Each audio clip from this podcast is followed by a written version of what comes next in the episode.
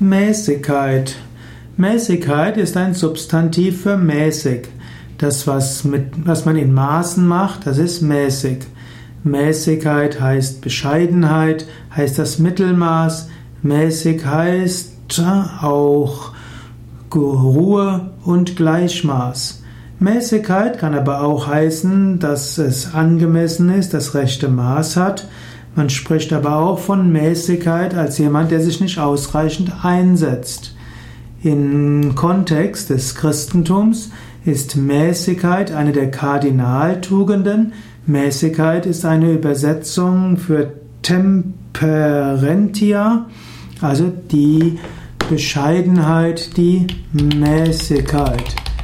Gerade mal gucken, ob das auch stimmt mit Temperantia. Ja, Temperantia ist die Tugend der Mäßigkeit. Mäßigkeit, also das Mäßigsein, die Beherrschung, auch die Zurückhaltung.